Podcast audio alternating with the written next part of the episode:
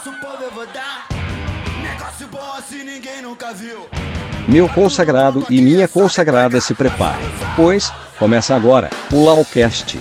Bom dia, meus consagrados, boa tarde, minhas consagradas, e boa noite para ambos. Aqui quem fala é o Júlio Autor.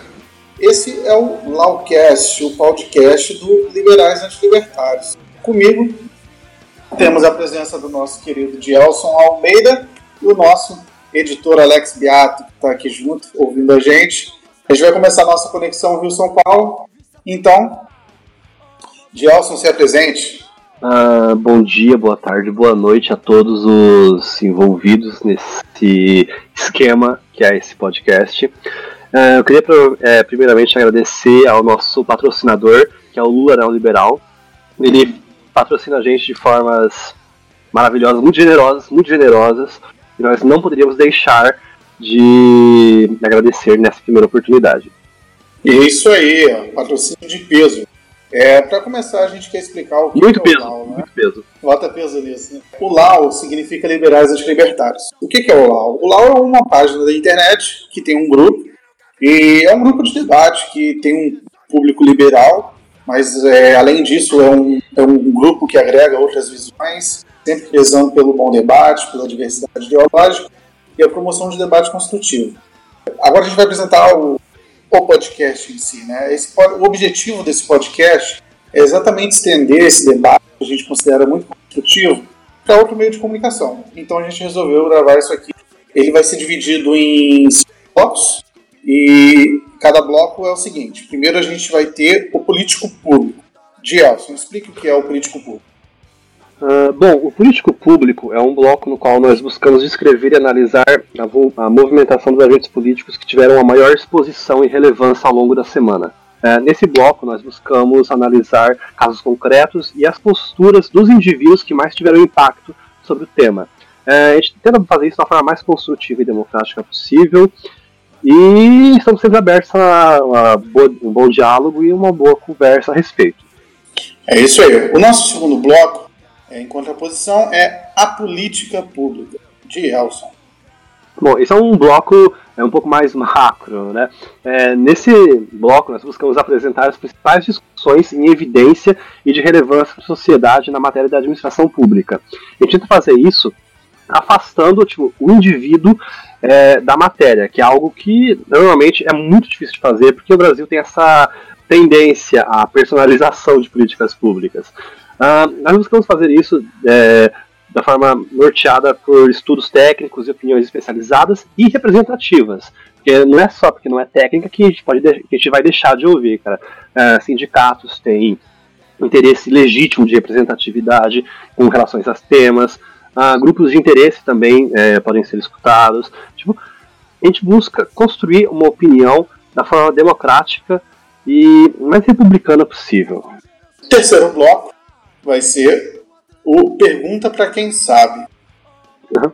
Bom, de modo a promover a diversidade e o melhor debate, cada programa a gente vai tentar trazer um, especialista, uma pessoa uh, que tenha interesse em determinado tema para que ela apresente a posição dela, a posição do grupo dela sobre esse referido tema para nós e que nós possamos promover. Porque essa é uma das principais finalidades do podcast: promover conhecimento, incluir pessoas em discussões, uh, aproximar grupos, porque hoje em dia está essa dicotomia muito desprezível, nessa polarização. Então, não é esse é, o intuito é, do, do LAU, não é esse o intuito do podcast. A gente quer aproximar as pessoas e fomentar a boa discussão, e fomentar o bom debate.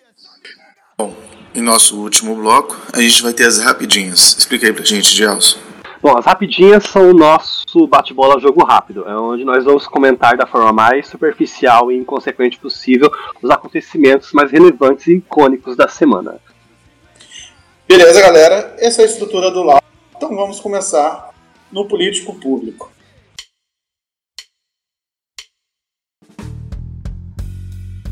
O político público. Bom, só passando um geral sobre o que a gente vai falar hoje no programa. A gente vai falar sobre o caso Sérgio Moro Intercept, o acordo de reforma da Previdência na, e, a, e a relatoria. A gente vai falar sobre o saneamento básico, o MP do saneamento básico e toda a parte política envolvendo isso E a gente vai abordar mais a fundo essa parte do saneamento básico, que vai ser o tópico do nosso bloco, a política pública, no qual a gente convidou o Daniel Duque para falar um pouco mais sobre o assunto. Depois a gente vai falar as rapidinhas. Bom, vamos começar pelo político público, então vou convidar o Gelson Almeida para fazer um breve introdutório sobre esse assunto. Esse mega evento que eclodiu no domingo é o resultado da obtenção por, por conta da revista Intercept de registros de comunicação de dois anos de idade entre o juiz Sérgio Moro e, e o procurador de justiça federal Dalton Delagnol. É, esse, uh, esse registro demonstra que o juiz Sérgio Moro ele tomou partido e posicionamento e teve um caráter ativo na promoção de medidas que ele mesmo é, deferia e exercia um juízo de aprovabilidade ou reprovabilidade.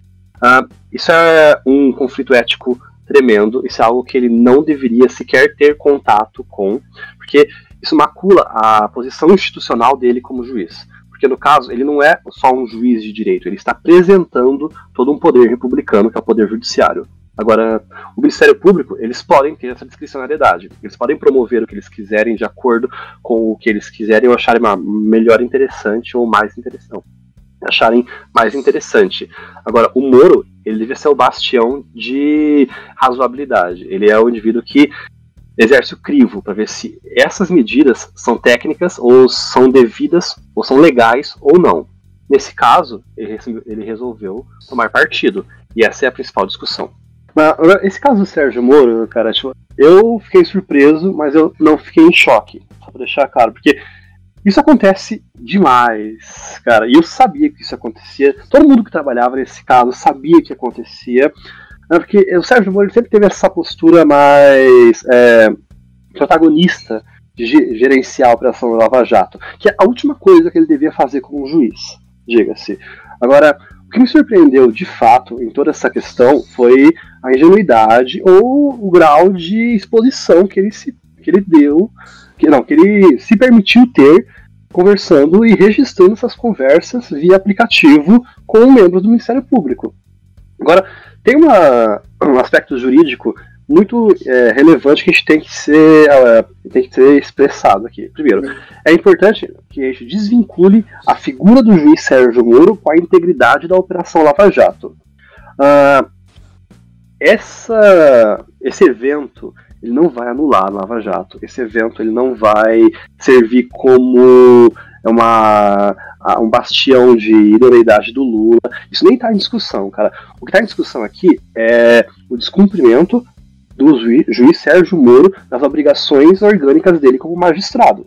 Porque, como um juiz de direito, ele não tem a obrigação, nem, nem a responsabilidade, nem o dever, ele nem pode é, protagonizar e promover uma investigação ou uma ação penal. O trabalho dele é justamente é, servir como um bastião de integridade, garantindo que os investigados tenham direitos. Porque a gente vive um Estado democrático de direito, a gente vive sobre o império da lei, a gente tem que uh, ter certeza, tem que ter a garantia de que as pessoas investigadas têm direitos. E o trabalho dele era garantir esse tipo de integridade, essa condição de, é, humano, ser humano, portador de direitos, dos investigados. E ele abriu mão disso e tomou partido na promoção de investigação, tanto quanto o Ministério Público. Agora, eu não posso julgar o Ministério Público, cara. O Ministério Público fez o que eles tinham que fazer. Eles promovem, eles é, investigam, eles fazem devassa. o Ministério Público, eles têm o maior grau de discricionariedade possível. Agora, o Moro não tinha isso. Bom, Gelson, muita coisa já saiu na mídia, muita coisa já foi dita por políticos da oposição, da oposição, mas o que os juristas têm dito sobre é, os problemas desse vazamento, o que os especialistas estão dizendo sobre o que pode desencadear esses vazamentos a respeito da tanto da Operação Lava Jato quanto ao juiz Sérgio Moro? Bom, uh, é, ainda está muito recente a opinião técnica. É, o único consenso que teve até agora é que o juiz Sérgio Moro ele entrou em conflito com a função orgânica dele, porque existe a lei orgânica da magistratura que dispõe regras e limites para o ato jurisdicional. No caso, o Moro ele deixou de ser uh, de cumprir a lei orgânica para atuar como um agente público, que seria o Ministério Público que promove a ação penal. Isso é um consenso que houve falha e que deve ser apurada a responsabilidade. A questão é, ele não é mais juiz. Agora, como a responsabilidade vai ser apurada, uh, eu não sei. Agora, o outro ponto também é que essa, essas provas elas foram obtidas de forma ilegal. Elas não servem para acusação, elas servem apenas para finalidade de defesa. Então, eu particularmente eu duvido que vá haver alguma espécie de inquérito policial ou ação penal é, sobre o juiz Sérgio Moro ou sobre Dalton Dallagnol a respeito desse esse conluio entre os dois. Dito que isso não vai acontecer. Agora, a, a discussão é como essas evidências podem afetar a defesa. A Lava Jato está tentando desconstruir a veracidade é, desses textos de uma forma bem enfática. Eles estão lançando textos atrás de textos dizendo que houve fabricação, que houve forja nessas conversas e que realmente não houve essa, esse descumprimento do Sérgio Moro enquanto ele era juiz e de forma é, realmente não houve esse descumprimento do Sérgio Moro enquanto ele era juiz. Não sei se isso vai colar, não sei se vai haver uma perícia ou se é possível haver uma perícia sobre esses textos. Agora, a discussão principal é até que ponto eles alcançam é, os processos da Lava Jato. A Lava Jato não é só um processo, ela é um 50, ela é 60 processos e uma infinidade de inquéritos policiais que a, quase todos passaram pela mão do Moro e realmente é, analisar o grau de responsabilidade é, o efeito que essa suspeição tem sobre ele, uh, vai ser um trabalho hercúleo. O STF já diz, já adiantou, dizendo que há, que há possibilidade de anulação de algumas decisões, mas eu não acho que é muito cedo para se afirmar qualquer coisa. Bom, continuando, é, agora tentando fazer mais uma, é, uma análise mais política, de conjuntura, é, você acredita que problema pode afetar a indicação que já era dada certa do Moro para o STF? Olha, o Celso de. não o Celso de Mello, o Marco Aurélio, ele já adiantou que pode afetar a conduta ilibada, que é um dos pré-requisitos, né, para a, a, a, posse para ministro do STF. Agora, particularmente, eu não sei como é que vai ficar. Eu acho que o Moro é, tem chances do Bolsonaro demitir ele. Eu acho que agora o Moro não é mais um ministro, é um super-ministro. Uh, acho que o futuro político. Você acha, cara? Eu acho. Eu acho que é muito cedo para afirmar o negócio. Não, eu acho que ele perdeu esse, essa credibilidade, esse caráter de avalista, porque antes ele era um avalista. É. Porque como que eu enxergo, né? Só para fazer um ponto de vista aqui. É, o que define um, um cargo político, basicamente, é o apoio público né, a respeito uhum. disso. E eu vejo que nesse quadro todo, a gente tem três tipos de grupos. Digamos.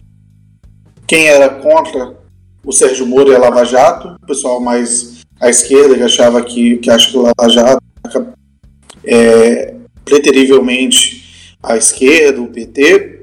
Para esse grupo, eles tinham poucas evidências e poucas é, palpável para sustentar essa afirmação. Apenas narrativas. E o que saiu reforça a narrativa anterior, que a, que a Lava Jato perseguia o PT, ou a prisão do Lula foi algo errado, apesar de eu discordar, mas reforça.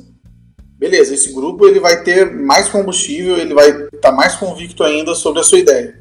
Eu acho que tem aquele grupo meio termo, que é um grupo que, que não é lavajatista, de coração, né? não é Tim Sérgio Moro, que enxerga isso de uma forma mais é, por cima, que acreditava que a operação era boa e ela era imparcial, digamos assim. Não a operação, né? mas a posição do Sérgio Moro. Eu, inclusive, me considerava nesse, nesse, nesse grupo. Eu, nunca, eu, inclusive, nunca nem entendi muito bem o porquê das pessoas serem tão fanáticas pelo Sérgio Moro. Para mim, ele estava apenas fazendo o trabalho dele, bem feito, mas está apenas fazendo o trabalho dele. Então agora eu já vejo ele como um agente político que tinha um lado e estava atuando é, para facilitar essas condenações ou não. Não vou falar, não vou descredibilizar a Lava Jato por causa disso, mas ele, digamos que ele caiu no meu conceito, desse grupo do Isental.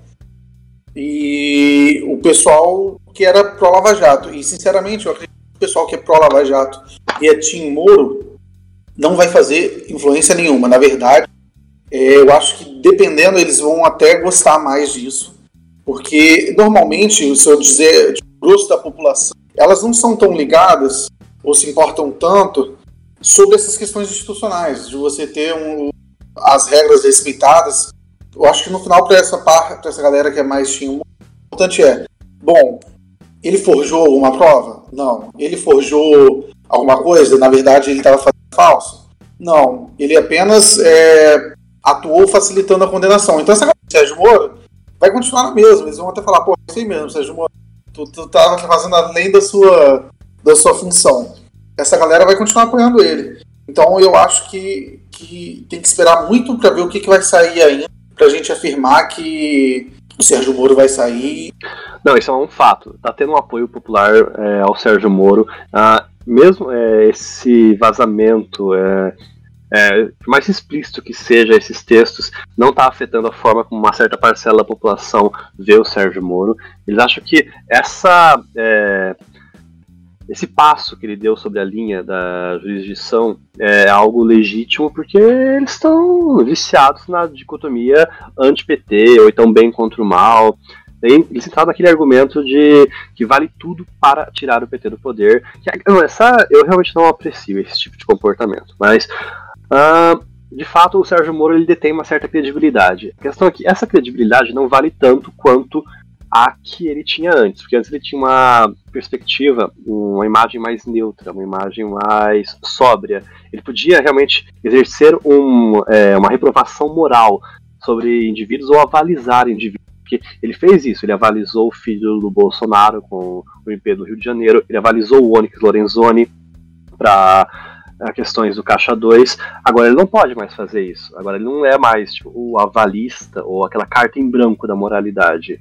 Então, dependendo da situação, dependendo se medidas judiciais forem tomadas contra ele, eu acredito que há a possibilidade do Bolsonaro é, não é, demitir ele do governo ou deixar ele numa geladeira por uns dois, três anos até que haja a vaga no Judiciário Federal, que é o no STF.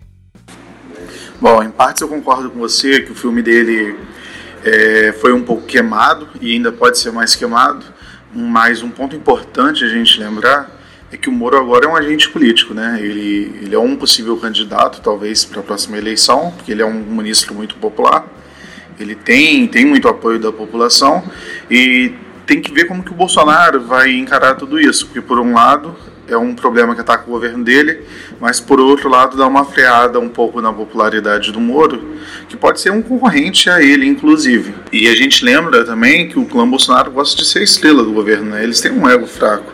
Quando alguém começa a se destacar, eles começam a criticar, mesmo sendo aliado. Então é importante, é só uma ponderação de como o Bolsonaro vai tratar esse problema. Outro ponto importante, a gente vê a bateção de cabeça do PSL na Câmara, né? Na comissão, eles convidaram o Glyn para para se explicar sobre tudo que tem acontecido. E a oposição, diante desse pedido, ele apoiou. E a oposição achou que seria ótimo o Glyn aparecer lá, contar tudo o que ele sabe e dar mais exposição ao caso. Então, eles que entraram com o pedido, depois a oposição apoiou o pedido e, por fim das contas, na comissão, o próprio pessoal do PSL estava fazendo um esforço para bloquear e para barrar um pedido que eles mesmos tinham feito é uma incompetência tremenda a bancada do PSL na Câmara. O Renato Azevedo, quando estourou essa bomba do Intercept, ele falou, ele usou uma definição para o PSL que eu achei genial. Tipo, o PSL não é um partido político, o PSL é uma junção. Uh, é, indivíduos que não têm interesses em comum, não têm agendas em comum, não têm identidades em comum, se juntaram sob uma mesma legenda e estão tentando fazer política da forma mais desorganizada e destrutiva possível. E barraqueira. Não vamos esquecer barraqueira, porque o que eles estão fazendo ali não é política, cara. O que eles estão fazendo ali se chama barraco. E barraco de péssima qualidade, diga-se. Agora, mano, não é. Isso não é admissível, cara. Tipo, eu realmente não sei como é que eu posso definir isso de uma forma é, não pejorativa. Bom, outro ponto importante sobre todos esses acontecimentos é, foi que o juiz Sérgio Moro, junto com o presidente Bolsonaro, fizeram uma aparição pública, né? Eles foram ao jogo do Flamengo e CSA em Brasília. É, rolou aquela tietagem, é, jogaram a camisa do Flamengo para eles, eles vestiram. Houve uma pequena polêmica nisso na internet, de torcedores reclamando, porque a, a diretoria do Flamengo também foi lá tirar foto com o Bolsonaro. É, eu, como flamenguista e não curtindo muito o governo Bolsonaro, não vejo problema nenhum nisso. Ele é o presidente do país, é normal, eles são políticos, eles vestem a camisa mesmo, eles estão jogando para a torcida. A instituição Flamengo já fez isso com outros presidentes é, e com outros políticos. Eles, como instituição, é super ok e entendível eles irem lá e falarem com o presidente. Então, eu acho que foi um pouco de besteira também toda essa polêmica que eles fazem em cima de alguns fatos tão corriqueiros da, da política, como você tirar uma foto e falar com o presidente que está assistindo o jogo do seu clube. Então, cara, é, foi um ato político, foi um ato político crasso, diga-se, porque você pega o presidente e o ministro que acabou de sair de um escândalo, vestido uma camisa de um time de futebol na cidade maravilhosa, de é, tendo a maior torcida do país como testemunha. Realmente é uma exposição de que o casamento segue forte, usando a boa metáfora, a boa analogia do nosso querido presidente. O Bolsonaro adora. Não, o casamento segue forte. Analogia com o casamento. Exatamente. Oi, só pra deixar claro, agora o Brasil inteiro percebeu que o casamento segue forte. Ponto. Bom, a gente já falou bastante de Sérgio Moro, vamos para o nosso próximo assunto, que é a reforma da Previdência. Né? O acordo da reforma da Previdência é, foi relatado, né, e o acordo entre líderes decidiu o que, basicamente? Ficaram de fora da reforma a capitalização, o BPC e a aposentadoria rural. O BPC e a aposentadoria rural já era esperado, já tinha uma grande resistência, e talvez o Guedes até colocou ela lá já para ser aquilo que será tirado, né? Aquele lance de você colocar mais para depois é, ter realmente o que você quer. Nisso, é, a capitalização seria debatida depois, a posteriori, num, numa PEC especificamente para esse ponto. O, essa proposta teria uma economia de 915 bilhões e você ainda tem 217 bilhões que viriam com, arrecad com arrecadação pelo fim da transferência de recursos do Fundo de Amparo ao Trabalhador para o BNDES, isso obviamente em 10 anos. Além disso, a gente teve a redução da idade das professoras para 57 anos. Outro ponto importante foi a retirada dos estados e municípios dessa reforma, num primeiro momento, podendo ser incluídas depois é, na votação em plenário. O nosso legislativo hoje o nosso executivo, eles não fazem nada além da obrigação deles em promover a reforma da Previdência. Isso já devia ter sido feito nos anos 90, Uh, junto com todos os demais países. A idade mínima que está sendo aprovada hoje, ela não foi aprovada nos anos 90 por causa de um voto. E esse é um cenário vergonhoso, cara, é vergonhoso. O quanto, quanto o Brasil é, deixou de economizar, deixou de investir por conta de má articulação política. Isso se repetiu hoje, nesse período também. Porque, primeiro, gente, uh, essa reforma do Guedes é uma boa reforma. 900 bilhões é um valor maravilhoso. A possibilidade desse valor alcançar um trilhão é excelente, porque, primeiro, esse não é. É bom fazer a diferenciação que esse não é um valor que vai ser economizado. Esse é um valor que já está comprometido e que o Brasil vai poder investir. Esse dinheiro não vai ficar guardado num cofrinho. Ele vai ser investido em educação, ele vai ser investido em segurança pública, ele vai ser investido em saúde pública. Então, essa distinção é essencial para nós possamos entender o que é a reforma da Previdência. Agora, com esse, com esse acordo para a reforma da Previdência, com a conclusão desse acordo para a reforma da Previdência, a gente consegue é, ter ciência de duas coisas. Primeira, o governo executivo federal ele realmente não tem uma articulação adequada. Segundo, o governo executivo estadual eles realmente precisam dessa reforma e eles são capazes de movimentar toda uma máquina pública, inclusive fazer a interlocução com os seus representantes legislativos de modo a conseguir essa reforma. Agora, está tendo essa discussão é, de que o governador não consegue voto, o governador não impacta tanto assim é, na, na, aprovação da reforma, mas eu acredito que isso seja porque o legislativo federal ele não quer assumir a carga é, o desgaste público sozinho. Eles querem realmente que a população tenha ciência de que o executivo, o executivo estadual realmente está empenhado na nesse projeto de reforma, que é excelente para mim, cara, que é excelente para mim. Bom, lembrando que os estados e municípios estão fora né, da, da, dessa, desse acordo inicial, e o que, ao meu ver, foi uma decisão dos líderes exatamente para pressionar os estados e municípios a apoiarem a reforma da Previdência e também absorverem parte desse ônus político, porque o que acontece é que os, os governadores vão a Brasília, pedem, o, pedem reforma da Previdência, pedem que, elas, que ela seja aprovada, mas quando vão para suas bases, eles fazem um discurso contra a reforma da Previdência. Então, o, os governos municípios são interessados nessa reforma porque ela é, ela é fundamental e ela vai ajudar a equilibrar as contas públicas da casa, né? Então, parece uma estratégia bem interessante, eles meio que forçarem a barra para os estados, para os governadores e prefeitos também dividirem esse ônus político. Uh, esse é um ponto bem interessante, cara, porque isso prova uh, aquela velha questão de qual o maior medo de um político. O maior medo de um político não é não ser reeleito. O maior medo de um político é perder a base dele, é não ter é, controle sobre uma gama da população que consegue garantir a vida política desse agente público. Bom, a gente está falando bastante sobre Previdência, mas agora eu quero falar de um assunto que, apesar de não parecer, tem tudo a ver com a Previdência, que é o saneamento básico Saneamento básico é um grande problema no país. Vários países estão muito mais avançados que nós. É, mas o que isso tem a ver com a previdência? Né? A previdência, ela, o maior problema dela é que ela, além de ter um crescimento de gastos, esse crescimento é um crescimento obrigatório. Ou seja, o gasto que está crescendo, ele obrigatoriamente tem de ser pago. Quando a gente vê isso em questão de orçamento, isso estrangula o resto do orçamento, que é o orçamento que o, o, o presidente, o executivo pode mexer. Então, o, o, nosso poder de investimento, que normalmente fica é, vinculado a esse gasto que não é obrigatório, ele acaba sendo reduzido.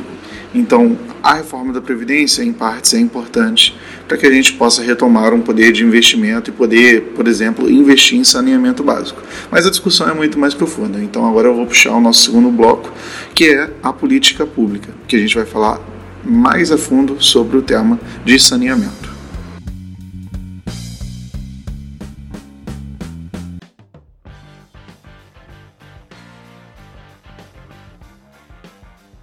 A política pública Bom, a política pública. Nesse bloco a gente vai falar sobre a política pública de saneamento, que é uma discussão que infelizmente a gente ainda está fazendo aqui no Brasil. Na maioria dos países esse problema já foi resolvido, sendo uma discussão do século passado. Todavia, como nós ainda precisamos avançar nesse segmento, a gente vai trazer aqui algumas informações. Primeiro, o que é saneamento? Né? Saneamento é a atividade relacionada ao abastecimento de água potável manejo de água da chuva, coleta e tratamento de esgoto, limpeza urbana, manejo de resíduos sólidos e controle de pragas.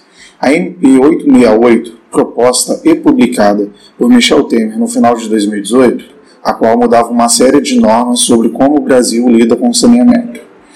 Uma MP passa a valer no momento da publicação, mas para ela ser incorporada ao ordenamento jurídico, ela precisa do aval do Congresso tendo um prazo para esse aval, senão a mesma caduca. A MP foi aprovada na comissão especial, todavia, o prazo para aprovação da MP na Câmara e no Senado seria no dia 3 de julho, então a MP caducou. Por esse motivo, o senador Tasso Gereissati, do PSDB, apresentou a PL 3261, a qual constitui um marco legislativo para regular todo o setor, que já foi votada e aprovada no Senado, sendo encaminhado para a Câmara.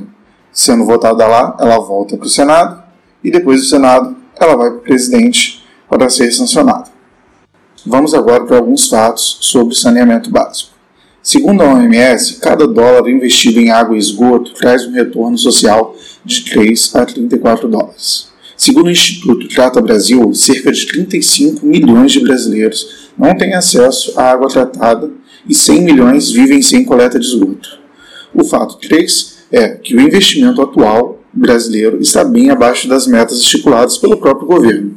do plano de universalização do saneamento. A dívida pública brasileira está em uma trajetória explosiva e a Constituição protege quase todo o orçamento, o que não acontece com o saneamento, impedindo que a gente bata essas metas que foram estipuladas. Bom, vamos lá, né? É, a MP, que foi proposta pelo Michel Temer, ela, ela abria a possibilidade, abria não, ela obrigava que ao fim de uma concessão, é, a nova concessão deveria ser feita via licitação, podendo participar dessa licitação tanto uma empresa privada quanto uma empresa pública. Essa MP não passou. É, houve uma discussão, inclusive na internet, a respeito disso, sobre, sobre a participação do capital privado dentro do, desse setor. E chegou até uma discussão entre o Marcelo Freixo e o Amoedo, o qual eles trocaram alguns tweets a respeito do tema. A questão do saneamento básico no Brasil é um dos maiores exemplos de desigualdade que a gente pode é, apresentar para a sociedade. Porque a pessoa fala, nosso Brasil é um país desigual. Quão desigual? Bom, saneamento é uma boa métrica para medir a desigualdade no Brasil. Agora, uh, a gente tem que lidar, a gente tem que, quando a gente fala de saneamento, a gente tem que perceber que há possibilidade de investimento, há possibilidade de injeção de capital público e privado é, em, em, infraestrutura para viabilizar que pessoas uh, não defequem em rios. É, já que está falando de desigualdade, né, existe um dado que diz que a diferença de investimento per capita em saneamento básico é gritante entre as regiões. São Paulo, por exemplo, investe por habitante 40 vezes mais que Rondônia. Então a gente já consegue mapear a nossa desigualdade também pelo investimento em saneamento básico e cobertura também. Não, isso é uma verdade. Saneamento é uma métrica essencial. Agora, ela pode ser resolvida? Ela pode ser resolvida. Cara, a questão é que se continuar sendo solucionada na medida que ela está sendo feita hoje, vai demorar o quê? 60 anos. Tem um relatório que falava que se o investimento em saneamento seguisse o ritmo atual, ia demorar 60 anos para ter uma cobertura de 100%. Ok, como é que a gente pode adiantar esse tipo de esse cenário, que é um cenário básico, é um cenário cabal? Uh, a gente pode, primeiro, desafogar a capacidade de investimento. A questão é, saneamento não é uma medida que é, é de responsabilidade dos estados, de responsabilidade federal. Ah, eu, vamos voltar, vamos voltar. ah, bom, é, de fato, saneamento é uma situação cabal e crítica que uh, tem que ser resolvida. A questão agora é que agente público vai resolver. Uh, por décadas ou por gerações, a federalização de investimento foi a resposta. O Brasil federalizou muito investimento. A gente federalizou investimentos em é, segurança pública, em saúde, com o SUS, é, tentou federalizar a educação com o Lula, que ele tinha um projeto para federalizar a educação básica. Então, o Brasil realmente a gente tenta jogar uh, essas responsabilidades para o poder é, federal. Ok. A questão agora é o poder federal, o ente federativo, ele está com o orçamento comprometido com fundos previdenciários. Ponto. Agora, e os estados? Os estados também estão com orçamento comprometido em razão de despesas previdenciárias. Bom, Gelson, esse é um ponto importante. O não sobra. nosso esse Estado, é não sobra. falando em instituição federal, está sem dinheiro para investimento, e os estados e municípios da federação também. E isso volta para aquele embate que teve é, o Freixo e o Amoedo. O Freixo fazia uma defesa de um investimento público em saneamento, enquanto o Amoedo defendia a entrada do capital privado. Qual é o problema aí, né? Nosso Estado não tendo poder de investimento, a gente tem que procurar alguma forma de bater essas metas de saneamento. Isso não pode ficar esperando apenas a boa vontade do Estado e as contas voltarem ao estado normal. Sendo que a, a MP inicial, a MP do Michel Temer, ela obrigava que houvesse um processo licitatório após a, o fim de uma concessão para uma empresa no fornecimento de, de água e esgoto. Né? O Freixo argumentou que isso seria privatização do sistema. Em contrapartida, o Amoedo falou das vantagens de ter o capital privado sendo é, aplicados no, no, saneamento básico. A gente tem diversos exemplos de países que têm o investimento privado em saneamento básico e possuem uma cobertura muito maior que a nossa. A gente tem o Chile, que tem o investimento basicamente que todo privado e tem uma maior cobertura de saneamento e esgoto da América Latina. É, tem argumentos que falam que essas empresas privadas não, não se interessariam em cidades pequenas por causa do, do, do pequeno pela pequena população, né? Mas dos 322 municípios com operação privada, 72% eles tinham uma população inferior a 50 mil habitantes e mais de 40% tinham uma, um município com menos de 10 mil habitantes. Ou seja, é viável economicamente você trabalhar com uma empresa privada numa cidade é, com uma pequena população. Então, esse é um ponto importante a se ponderar. É, e além disso, por mais que a priori ou no curto prazo o serviço se torne um pouco mais caro, é, eu acho que compensa você pagar um pouco mais caro para um, uma questão tão básica. Digamos que a gente só conseguiria resolver esse problema de saneamento em 60 anos com investimento público. Se a gente com investimento privado, no final das contas o dinheiro sai todo do nosso bolso, público ou privado, conseguisse resolver esse problema em 20 anos, seria ótimo. Existem outras políticas que podem compensar esse problema de uma maior alíquota do que jogar tudo para a esfera pública de uma forma completamente ideológica só para dizer que é público, sem pensar no produto final. Qual é o produto final? A gente ter o serviço de saneamento básico. Então, um ponto mais importante é, mesmo que custe um pouco mais caro, é atingir essas metas do, do Plano Nacional, principalmente quando a gente não tem capacidade de investimento pelo Estado. Olha, um, eu acompanhei esse debate entre o Freixo e o Amoedo, e foi uma das melhores, não, foi um dos melhores exemplos de bom debate, debate construtivo entre políticos com posições, com posições completamente antagônicas que eu já vi, ou então que eu vi esse ano, porque realmente é algo que eu saúdo. Eu acho que é algo que tem que ser é um exemplo de debate democrático, cara. Eu acho que é para esse tipo de coisa que rede social deveria existir. Agora, bom, eu não concordo com a posição do Freixo. Bom, primeiro, porque é, um dos principais pontos que eu não concordo com ele é a interpretação seletiva que ele dá para a forma de contrato entre o agente público e privado. Porque, para deixar claro, não existe só privatização, tá? Existe cogestão, existe parceria público-privada, existe concessão para de N finalidades e existe privatização, que é a venda. É, agentes políticos do espectro de esquerda, para não falar a esquerda em si, eles confundem deliberadamente todas essas formas de contrato. E vamos deixar claro, essas formas são completamente distintas. Mas sempre que vem um ponto crucial, tipo concessão de é, serviços públicos em matéria penitenciária para iniciativa privada, concessão de águas para iniciativa privada, tudo vira privatização. Não existe concessão, não existe parceria público-privada, não existe congestão. É tudo privatização, vira tudo uma salada só. Eu repudio esse tipo de comportamento. Eu acho que isso é um desserviço. Eu acho que para alguém tão bem assessorado, ou que tem a possibilidade de ser assessorado como Freixo, esse tipo de comportamento ou essa adoção de terminologia é algo questionável e beira a má fé.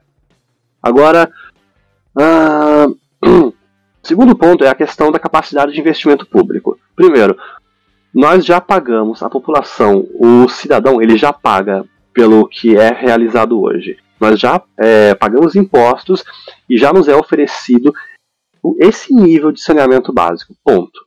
Esse nível. Agora a questão é, temos que decidir se esse nível é o suficiente ou não.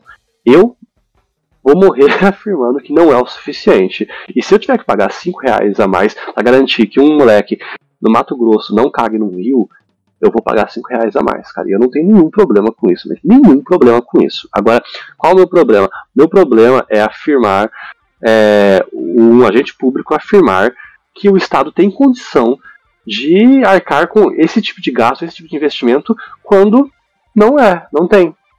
Agora, isso é em verdade, cara, na minha humilde opinião.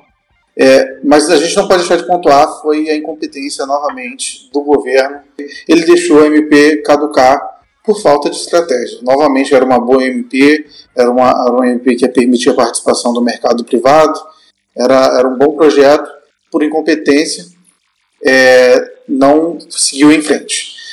Agora, continuando o debate, a gente já deu nossa opinião, trouxemos alguns dados, a discussão sobre saneamento é fundamental para o nosso país, então a gente convidou o Daniel Duque. O Daniel Duque é, ele é economista e mestrando em economia pela FRJ.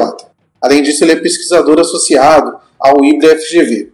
Ele vai comentar um pouco para a gente sobre esse problema de saneamento básico brasileiro é, e essa discussão que vem rolando no, no Congresso na nossa sociedade. Agora então a gente vai para o nosso terceiro bloco, que é o Pergunta para Quem Sabe. Pergunta para quem sabe. Bom, agora começa o Pergunte para Quem Sabe. É um prazer ter o Daniel Duque aqui hoje com a gente. O Daniel Duque é economista, mestre em economia pela FRJ, pesquisador associado do IBRE-FGV. Bom, vamos então direto para o que interessa, né? Daniel, qual é o atual problema quando falamos de saneamento básico no Brasil e qual é a consequência para índices de bem-estar social de um sistema de saneamento falho? O Brasil ele tem um problema estrutural de que ele não consegue avançar na questão do saneamento básico. A gente tem aí atualmente 50% da, dos domicílios que não estão ligados a nenhuma rede de esgoto. Em torno aí de 15 a 20% não tem nem acesso a, a água potável. Então é realmente uma situação de que você não tem uma grande parte da população, e aí está falando que claramente isso é concentrado na região, nas regiões rurais, nas regiões mais afastadas. A questão do esgoto também ela afeta grandes cidades, é, notadamente aí periferias, notadamente é, comunidades, como aqui no Rio de Janeiro. Enfim, são, é, é um problema claramente ligado à questão social. São os mais pobres que eles não, não têm acesso à água potável e esgoto. Isso é um grave, grave entrave ao desenvolvimento socio socioeconômico.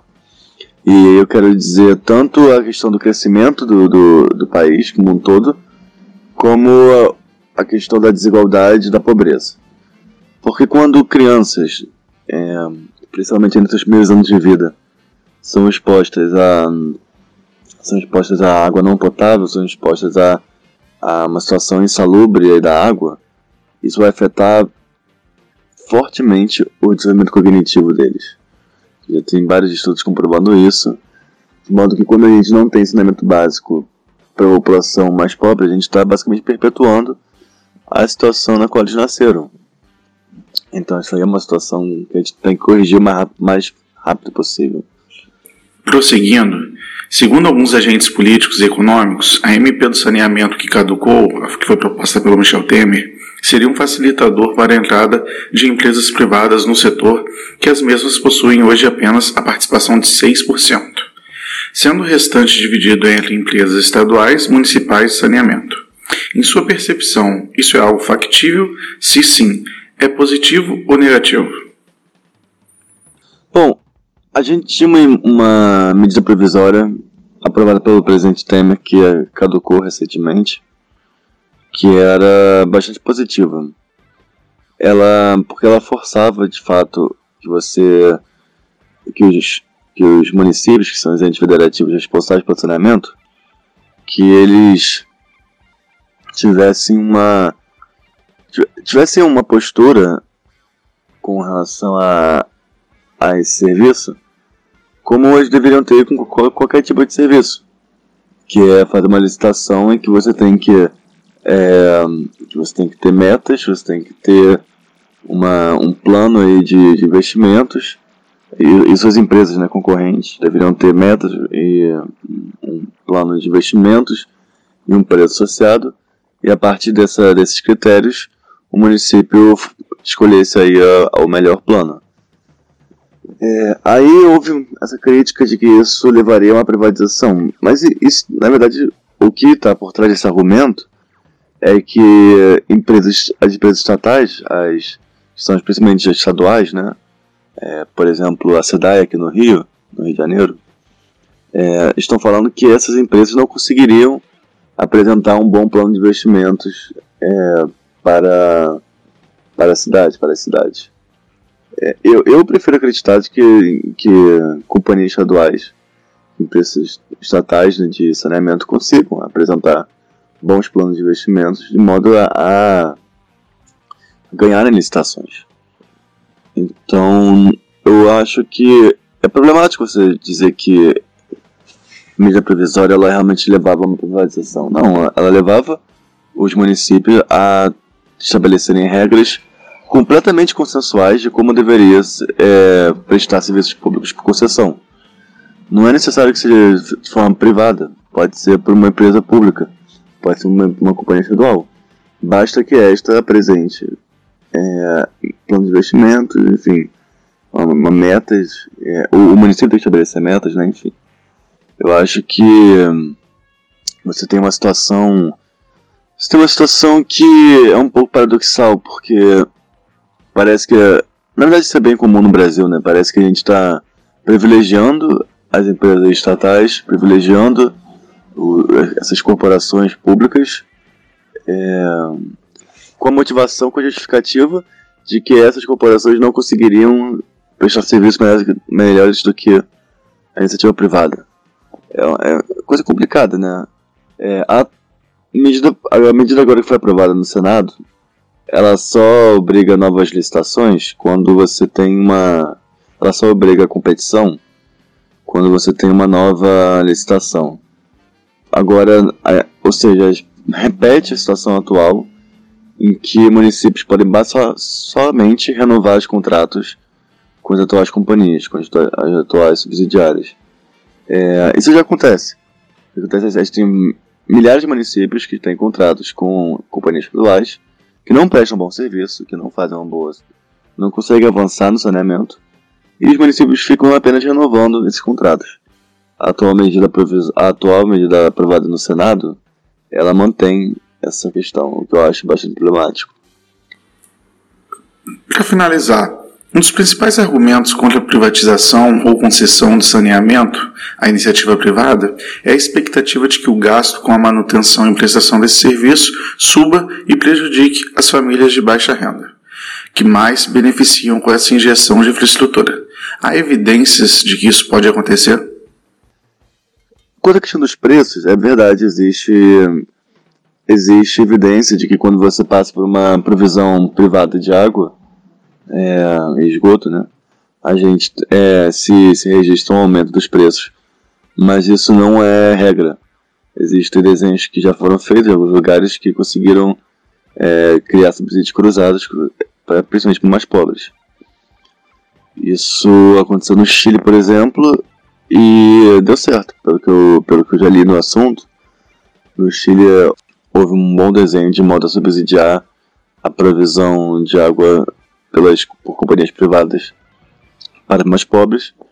Enfim, hoje a gente compara aí água, esgoto no Chile e no Brasil, há uma enorme diferença, uma enorme discrepância. É, eu, não, eu não sou apologista da, da iniciativa privada, não acho que necessariamente eles que esse modelo é o melhor modelo, mas eu sou bastante apologista do modelo de, enfim, competição, licitação, é, metas e planos de investimentos que é o que a medida provisória trazia que agora, infelizmente, acho que está bastante facilitado esse novo, esse novo marco constitucional, parte que foi aprovado no Senado. Bom, essa foi a entrevista com Daniel Duque. Muito obrigado, Daniel, pela sua participação. Depois da grande presença do Daniel Duque comentando a nossa política pública do dia, vamos para o nosso bloco das rapidinhas. Rapidinhas. Bom, vamos agora para o nosso bate-bola a rapidinho. Para isso, eu quero convidar o nosso produtor, diretor, editor, faz tudo aqui do nosso podcast, que é o Alex Beato. Vem, seja bem-vindo ao podcast, Alex. Olá, tudo bem, galera? Não é Alex, corrigindo você, meu nome é Alex Ribeiro. Já, já chega dando, botando moral, né? E seu, seu nome tem acento? Só para explicar para o pessoal por que, que seu nome é Alex.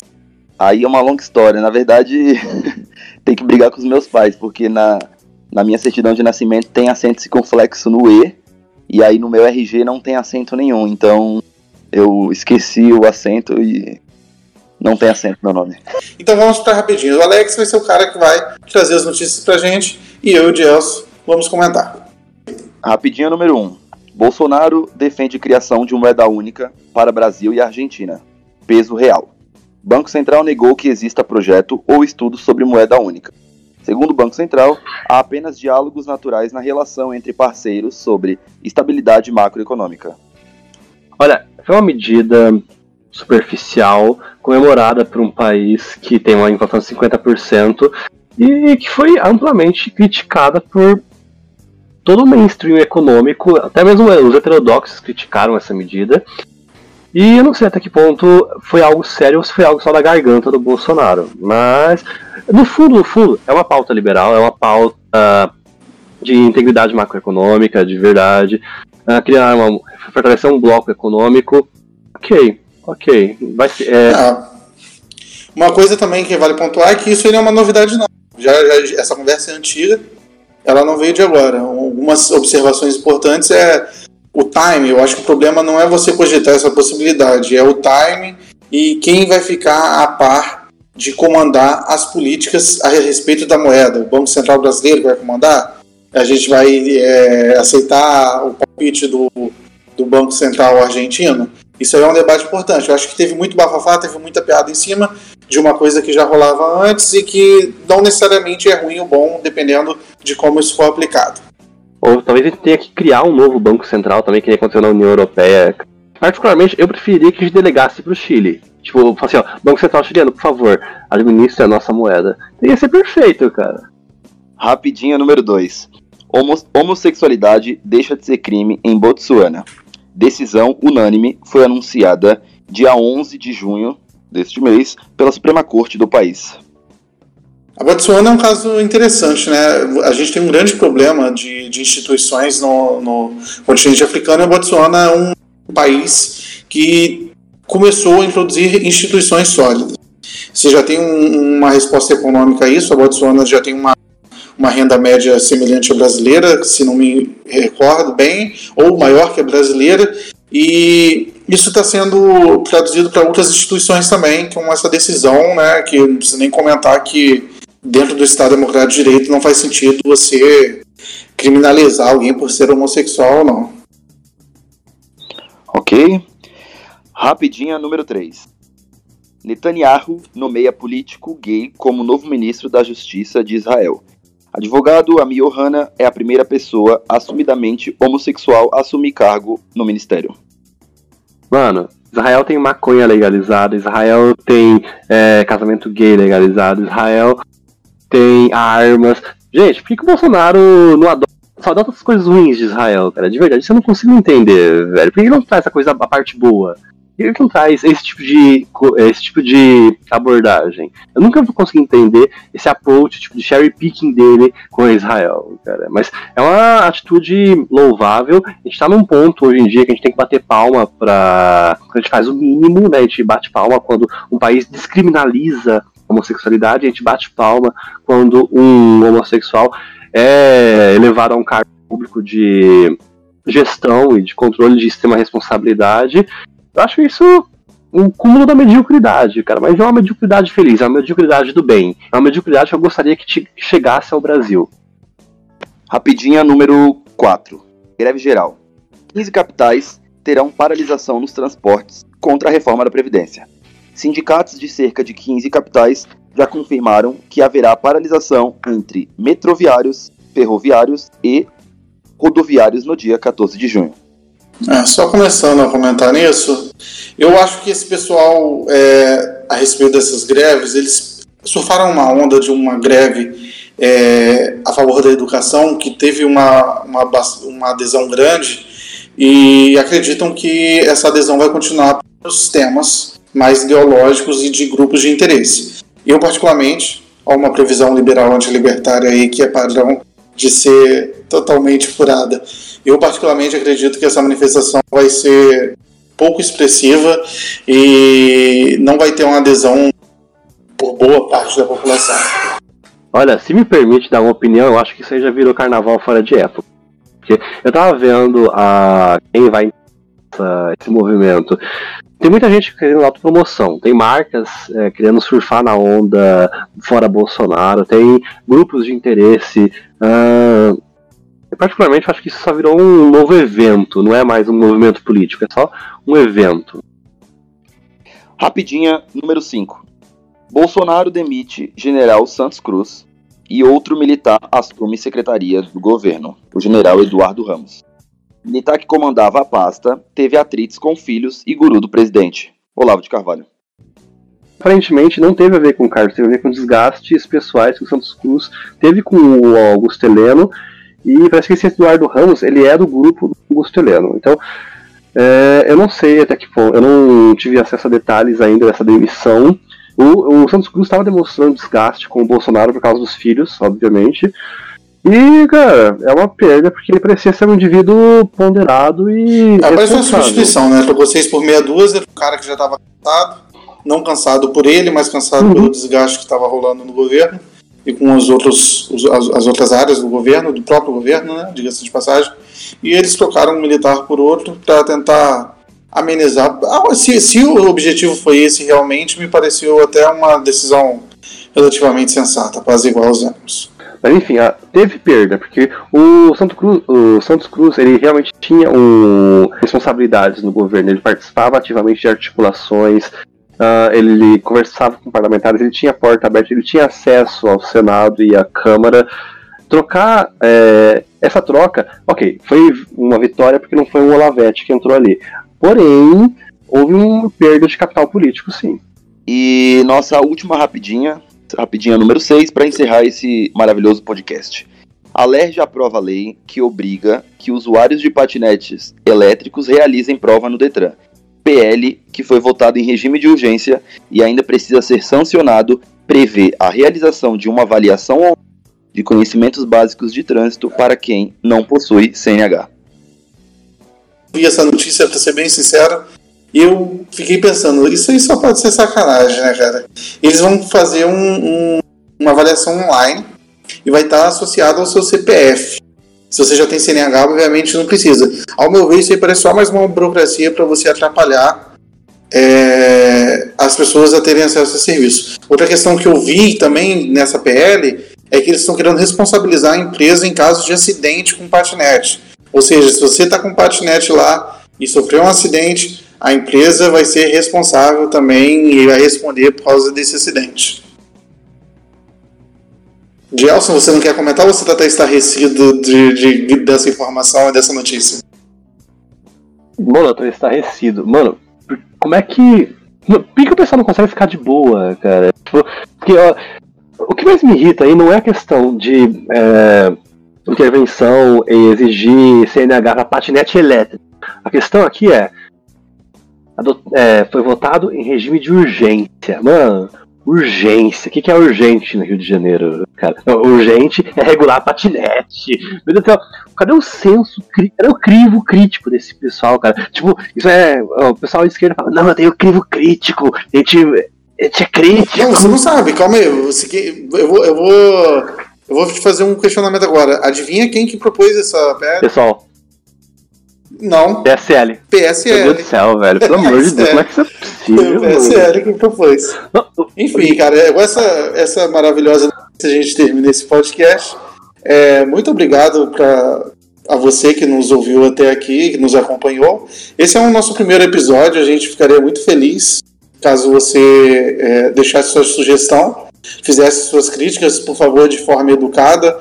É, o único que pode ofender é, mais veementemente aqui é o Gelson, porque é o Gelson. Gelson você pode ofender à vontade, não tem problema não. Mas obrigado por estar aqui, né? Muito obrigado, Gelson, e o Alex, que está aqui nos acompanhando. É, até a próxima, galera. Beijo. Se despidam aí um abraço. também. É nóis. Valeu, gente.